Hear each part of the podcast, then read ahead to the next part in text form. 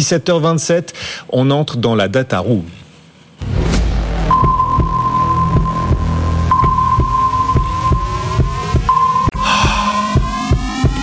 Mieux qu'un long discours, mieux qu'un long discours. La data, on vous apporte chaque soir avant la clôture deux données de marché essentielles, deux data fortes. Valentine et Amandine, êtes-vous prêtes? Prête, oui. Vous avez chacun, chacune, une minute pour présenter une data forte.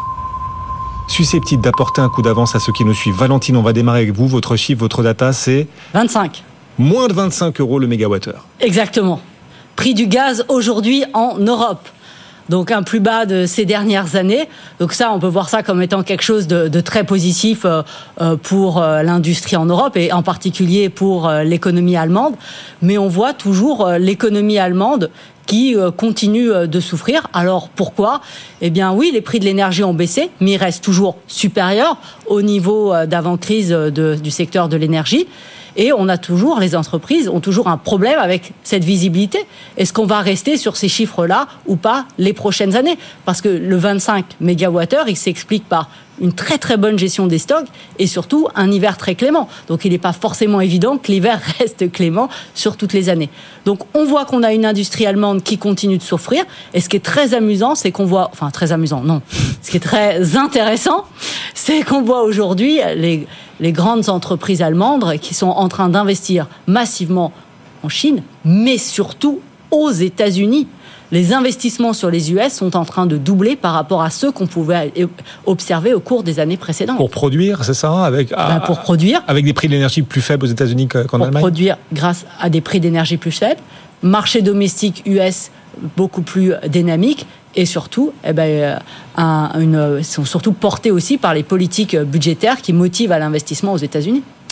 Les cours du gaz naturel européen repassent donc sous les 25 euros le mégawattheure sur le contrat TTF euh, à un mois. C'est quand même un plus bas depuis depuis 2021. 2021. C'est donc on revient quand même à avant le début de la guerre en Ukraine. C'est plutôt. Ouais, mais on, ils avaient, on est quand même au-dessus des niveaux qu'on avait les années précédant la guerre en Ukraine. Hein. Ah d'accord. Mais c'est quand même une très bonne nouvelle. Les Allemands, c'est compliqué parce que euh, si les Chinois déversent ces véhicules électriques partout dans le monde, y compris euh, en Europe, ça va concurrencer l'industrie automobile allemande, mais en même temps, les Allemands vendent aux Chinois euh, des robots qui leur permettent de fabriquer ces mêmes véhicules. Ils sont, ils sont entre les deux, les Allemands. Ils sont entre les deux, et dans leur vente d'auto en Chine, ils sont en train aussi de perdre des parts de marché. Donc, ils sont dans une situation aujourd'hui qui est franchement pas évidente. Oui, et en même temps, ils ont intérêt au succès chinois, puisque les succès chinois, c'est autant de robotique qu'ils peuvent vendre à l'industrie. Oui, oui, non, mais il y, a des cercles qui se mettent en place qui sont vraiment pas évidents. Et là, une des solutions qu'ils trouvent aussi, c'est d'investir aux US. Bon. Valentine, vous vous êtes livrée, vous avez mis la barre très haute. Maintenant que Valentine s'est livrée, à votre tour, Amandine, votre don, votre don de data. Et votre chiffre ce soir, c'est 262 milliards de dollars. Oui, pour les frais dépensés par les entreprises pharmaceutiques aux États-Unis en 2023. Donc pas tout le secteur de la santé, hein. uniquement les big pharma, à comparer aux frais de recherche et développement de l'ensemble du Nasdaq 100 à 300, un peu plus de 380 milliards de, dollars. Donc c'est pour montrer à quel point euh, le secteur de la pharmacie reste dynamique même post-Covid, puisqu'on dépasse les chiffres de 2020 et de 2021. Euh, donc, il est clair qu'on a une très forte, on revient à l'investissement aux États-Unis, euh, on a une très forte dynamique de l'investissement dans le secteur de la santé, où on attend une croissance de plus de 17% l'année prochaine. On n'arrête pas de parler de la tech en permanence, mais il y a quasiment, quasiment autant de dépenses de recherche et développement en ce moment dans les grands laboratoires américains et dans les laboratoires au sens large que dans tout le Nasdaq. Oui, euh, si on prend l'exemple d'AstraZeneca, Guillaume, euh, AstraZeneca dépense plus de 20% de son chiffre d'affaires en recherche et développement. On est à 22% pour 10,7 milliards de dollars, rien que pour AstraZeneca. Vous nous, vous nous livrez, vous nous apportez ces chiffres pour quoi faire? Pour nous expliquer que les États-Unis sont en train de prendre le large et que l'Europe, elle, est peut-être sur ces questions d'innovation et d'investissement en train de s'enliser. C'est ça le message? Oui, c'est mon, c'est mon thème de l'après-midi, vous l'aurez compris. euh, je pense que c'est, le sujet clé hein, de tous ces résultats euh, publiés. C'est, on le voit, les entreprises qui investissent et qui continueront d'investir, la technologie va de plus en plus vite, la recherche va de plus en plus vite. On, on change de monde, euh, on, on, est dans une, un monde de l'approche par par, l'offre et non plus par la demande. Donc ça aussi, c'est un sujet pour l'Allemagne. Et, clairement, on, le voit, hein, le secteur de la pharmacie est en forte croissance. Et là, on a en plus, on a un secteur où la génération de cash est lisible, euh, acyclique, quasi acyclique.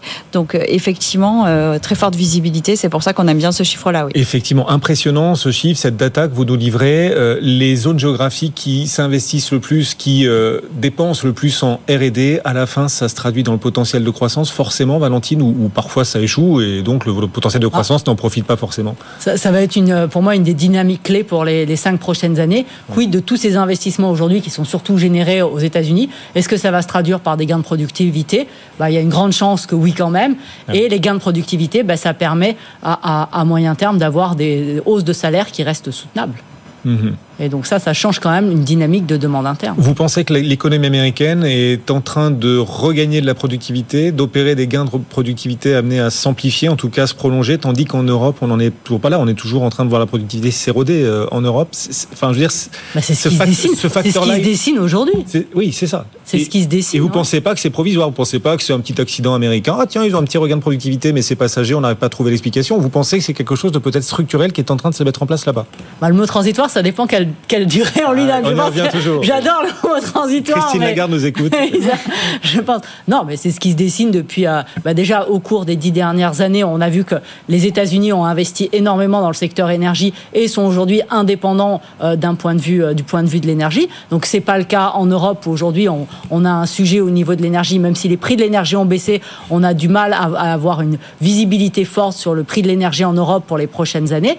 Et oui, maintenant, ces investissements qu'on voit dans le secteur de la pharma, dans le secteur de la tech peuvent amener à des dynamiques de productivité qui sont différentes entre les deux zones. Et après, de salaire et de demande. Et pour les non-spécialistes, ça changerait quoi?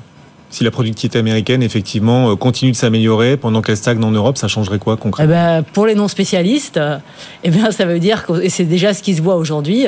On, on, voit que ben, on arrive à négocier des salaires plus élevés aux États-Unis par rapport en Europe et dans beaucoup de secteurs différents. Plus de croissance. Et c'est une réalité. Hein. Et plus de croissance et voilà. Et ça, c'est une réalité aujourd'hui. Mmh. Et c'est aussi pour ça qu'on a des tarifs dans le tourisme qui, euh, dans un certain nombre de zones du monde, augmentent. Puis les Français se disent, oh là là, c'est de plus en plus cher. Ben, Exactement. Et après, la devise, impact sur la devise, etc. C'est notre pouvoir euh, relatif d'achat qui s'affaiblit. Et on aura beaucoup de touristes américains oui, parce que c'est pas cher l'Europe. ben voilà. C'est beau et en plus c'est de moins en moins cher. c'est ce qui se passe aujourd'hui au Japon. Hein, il y a ouais. beaucoup de touristes. Ouais, sans effet de devise, sans effet de change. Non, c'est le pouvoir d'achat.